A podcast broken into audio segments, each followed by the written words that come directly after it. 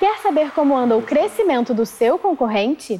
Para começar, você precisa entender como está o seu segmento de atuação. Para te ajudar nisso, a Vind criou o Vind Insights, um relatório de inteligência gratuito que sai todos os meses no nosso blog, contando como estão os 11 principais segmentos que nós atendemos aqui na Vind.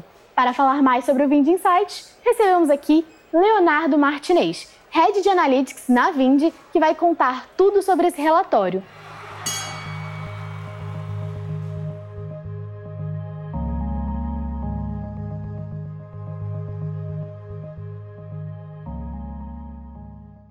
Seja muito bem-vindo, Léo. Bem-vindo aqui ao nosso podcast Dentro do Ring. Hoje a gente vai conversar um pouco sobre o Vind Insights. E assim, para a gente trazer uma perspectiva para o público, eu queria entender como que surgiu o Vind Insights, de onde que veio essa ideia? Beleza. Obrigado, Mavi. Obrigado aos ouvintes aqui. Bom, uhum. é, o relatório que a gente chama de Vind Insights, ele nasceu no início da pandemia. Então a gente já está há mais de um ano fazendo ele. Quando começou a pandemia, foi um momento de muita incerteza para o nosso negócio e a gente via que muitos clientes estavam transacionando menos porque o comércio físico estava fechando. É, segmentos bem representativos aqui na Vind, por exemplo, fitness, que são academias e educação, que tem muitas escolas, uhum. eles estavam encolhendo, né? Encolhendo, eu falo o TPV, para quem não conhece a sigla, é volume total de pagamentos, que é basicamente uma sigla, é, uma métrica bem relevante para a empresa de meio de pagamento, que fala qual o volume financeiro que a gente transacionou. E a gente via que esses segmentos específicos que eram muito grandes, muito representativos, né, fitness e educação, começaram a encolher, porque no início da pandemia começou aquela crise, lockdown, tudo começou a fechar. Então, é, aqui dentro começou a pitar é, uns alertas vermelhos, né? Pô, o que está acontecendo com o nosso negócio? O que está acontecendo com a Vind? A gente vai ter algum impacto? O que está acontecendo com os nossos clientes? E a gente viu que muitas lojas, muitos estabelecimentos comerciais estavam fechando, especialmente clientes aqui da Vind desses segmentos. Outros que foram muito afetados no início foram turismo, ninguém viajava no início da pandemia, né? Lembra? Então, isso afetou assim, empresas grandes, tipo companhias aéreas, redes de hotéis, mas também afetou vários clientes da Vind que trabalham com esse segmento. Então, a gente começou a medir, no início o Insights não era nem mensal, era semanal.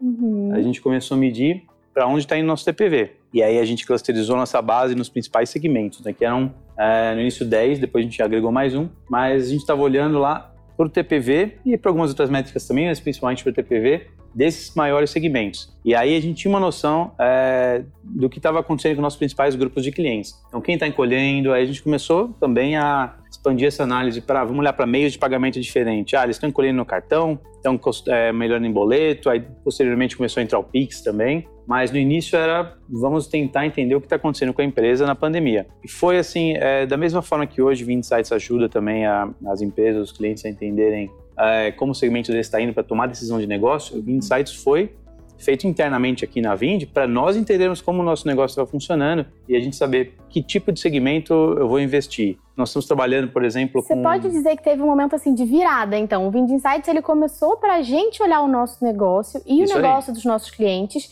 e com o tempo ele foi crescendo para ser mais do que só um relatório interno e passou a ajudar também os clientes, ajudar até pessoas que estão começando o seu negócio, é isso? Isso aí. Ele surgiu assim é, como uma necessidade da Vind entender o momento. Uhum. É, nós, eu principalmente aqui estou na área de analytics e o foco é vamos tentar é, mapear o comportamento dos indicadores da empresa para tomar decisões de negócio. Com o tempo, a gente viu que isso também era facilmente replicável para um público maior do que só para dentro da Vind, né? Não era só para a Vind tomar decisões sobre o seu negócio. Uhum. A gente uhum. podia falar também para o mercado, já que a gente tem uma base de clientes considerável, a gente entende que, pô, eu só tenho mil clientes, mil empresas que estão num, num determinado segmento. Eu sou representativo o suficiente para falar o que está acontecendo com esse segmento no Brasil. Lógico, tem concentração regional, a gente está um pouco mais é, em São Paulo, mas a gente tem clientes em todos uh, os cantos do Brasil. Então, servia até para a gente mostrar para o mercado o que está acontecendo no segmento de fitness, ou de turismo, educação, saúde. É, então, eram insights importantes, tanto que o nome acabou virando Vind Insights, e a gente vem publicando isso já há vários meses, né, Mavi? Bastante tempo, tem razão. Já foram mais de 30 relatórios, sem dúvidas. E aí, até para a gente entender um pouco mais, qual que é o público que acompanha o Vind Insights? Seria mais assim, uma pessoa talvez da área financeira da empresa? Seria o próprio dono ou dona da empresa? Quem que costuma olhar mais esses números e como que a gente ajuda essas pessoas a entenderem o segmento, né? No começo eu fiz ali uma provocação. Ah, você quer entender o seu concorrente? Antes de entender o seu concorrente, você precisa entender o segmento como um todo, certo? Uhum. Tá, falando de público, é, isso varia muito do perfil da empresa. Uhum. Uma empresa pequena, uma startup, uma empresa que está começando, provavelmente é, a pessoa que toma a decisão gerencial é o gestor, é o dono, é, ou são sócios. Então, é, numa empresa nesse nível de maturidade, vamos ver quem está tomando decisão sobre o rumo do negócio.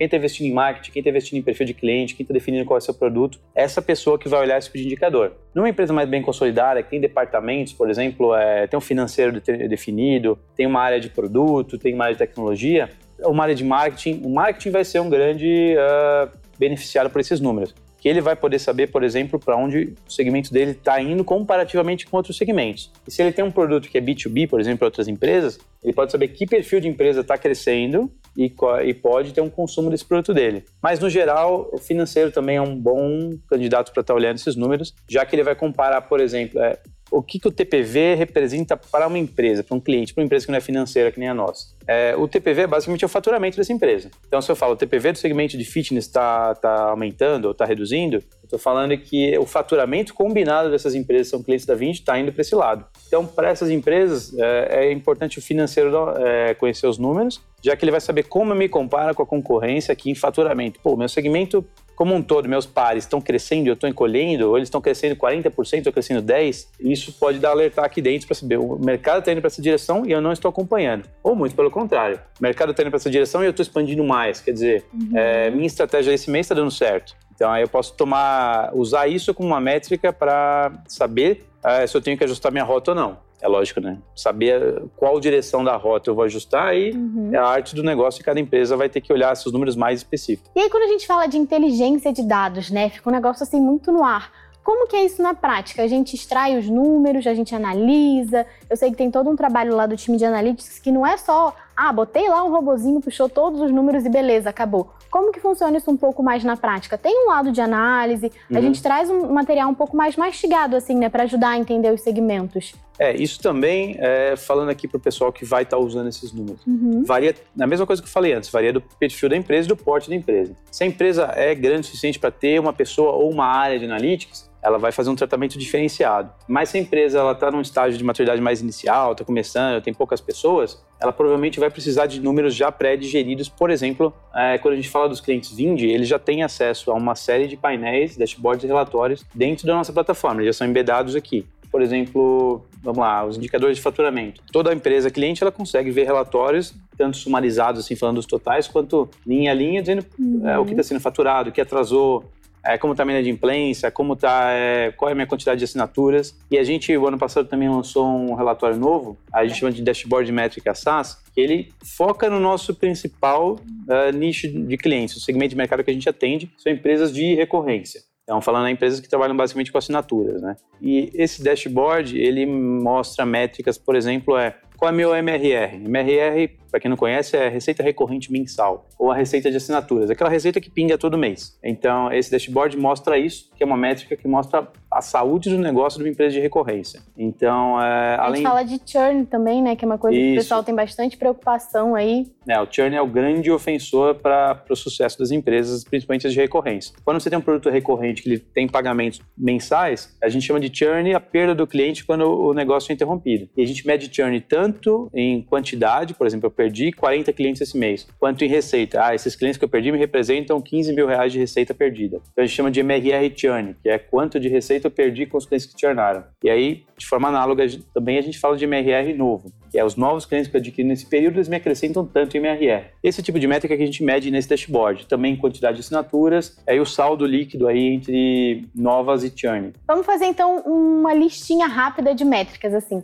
Se você tem uma empresa que ainda está começando, quais são as cinco ou as quatro principais métricas que tem que acompanhar? O TPV, que você já falou uhum. bastante, uhum. né? É, dá para falar páginas e páginas aqui então, de métricas, trazer né? As principais Mas vamos dar uma resumida. Falando aqui de uma empresa de recorrência, que tem produtos que são faturados mensalmente. Uhum. É muito legal saber quantidade de assinantes, né? então a quantidade de contas ativas, o valor do seu MRR, que é a receita recorrente mensal, não é o total de receita. É importante também ver o total de receita no faturamento da sua empresa, mas com destaque para esse MRR, que é a receita que você vai receber todo mês. É, e o churn, tanto medido em quantidade quanto em uh, churn de receita. Esses acho que seriam as top 5, top 6 métricas para a gente medir a princípio. É, até bem importante essa questão de conhecer as métricas. Não é só para você, ai, ah, tem lá que bonitinho uma planilha com todas as minhas métricas, mas é para tomar decisão com base nisso, né? Até você comentou agora há pouco sobre, ah, na pandemia a gente teve muita queda de educação, de turismo, mas agora a gente já está percebendo o contrário, né? Que hum. esses segmentos, com a retomada que a gente está vivendo,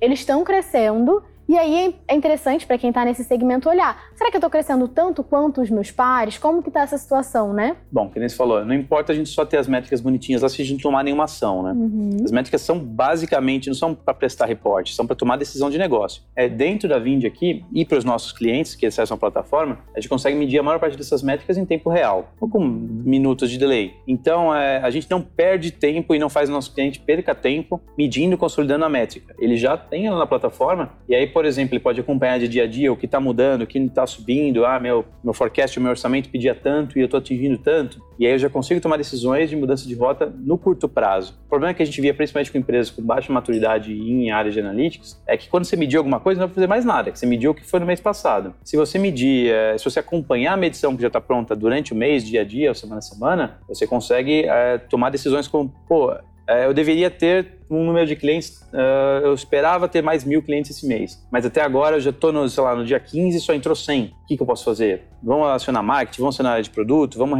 mudar os investimentos, eu tiro o budget do outro mês e ponho nesse, mexo numa campanha, dou um target diferente, lanço uma, antecipo uma feature que eu ia lançar, ou não, eu lancei uma feature nova, ela não tem aderência de mercado que eu queria, sei lá, vamos tentar dar uma repaginada nela, vamos fazer um trabalho de, de branding ou de comunicação mais eficiente. Então, é, esse é o tipo de coisa que a gente tem que ver. Mexe nas equipes de vendas, mexe no incentivo comercial, na comissão. Até precificação, às vezes, né? Que é, também precisa mudar, ajustar. Se a empresa tem esse dinamismo e consegue mexer no preço rápido, e a gente sabe que quem trabalha dentro da Vind é uma configuração dentro da plataforma, ela consegue mexer no preço em tempo, gastando minutos, é também um fator uma, de calibragem muito importante aí para é, que pode ser feito como decorrência da medição da, desses de KPIs todos e afeta o negócio no dia a dia. E aí só assim uma outra coisa que eu acho bem interessante de trazer, a gente tem falado muito sobre inadimplência, principalmente porque a inadimplência está crescendo muito no país por conta de toda a situação econômica que a gente vive. E lá no Vind Insights, algumas vezes a gente já trouxe a questão da recuperação uhum. da inadimplência, né? A Vind sempre está aí trabalhando bastante nessa frente. E a gente traz até um pouco da recuperação por método, é, qual tipo de método, até às vezes tem uma taxa de aprovação melhor, qual tipo de método tem uma recuperação de inadimplência melhor.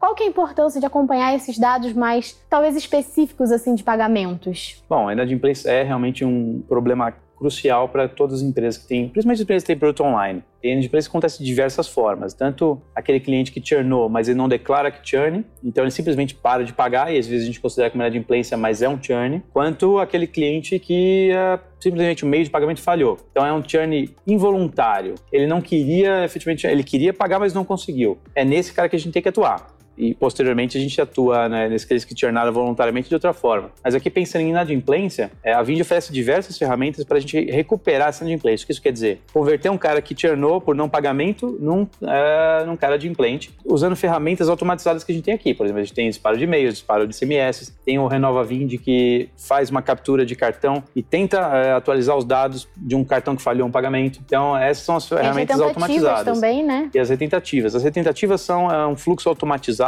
tem, ele já vem com padrão na plataforma, mas pode ser configurado para cada empresa, que visa, quando o pagamento é feito em cartão de crédito, ele tenta retentar esse pagamento uma vez que ele tenha falhado. Se ele falhou por um motivo que eu posso retentar, por exemplo, se ele não falhou porque o cartão está digitado incorretamente, se ele falou porque não tinha saldo, eu tento de novo daqui três dias. Eu tento de novo, até de uma forma mais inteligente, na melhor data que eu acho que eu vou ter chance de sucesso. É, então, essa esse é um trabalho que a Vind vem desenvolvendo já há meses ou até anos para otimizar esses mecanismos de retentativa e deixá-las mais inteligentes para serem mais assertivas. Eu tenho que ter menos retentativas para ter mais chance de sucesso. Então eu calibro diversos parâmetros para mandar essas retentativas de uma forma que as adquirentes aceitem. Bem assertiva também, né? A gente já pegar a data certa, ou enfim, a, o saldo, né, no dia certo. E aí até só pra gente encerrar aqui, lá no nosso blog, toda vez que a gente faz o Vend Insights, a gente traz bastante gráfico também, alguns números, algumas imagens, para ajudar a contextualizar. Como que você acha que esses gráficos ajudam tanto a pessoa que talvez não tenha tanto conhecimento, está começando a aprender? Qual que é a sua dica assim com relação a esses gráficos? Tá, é,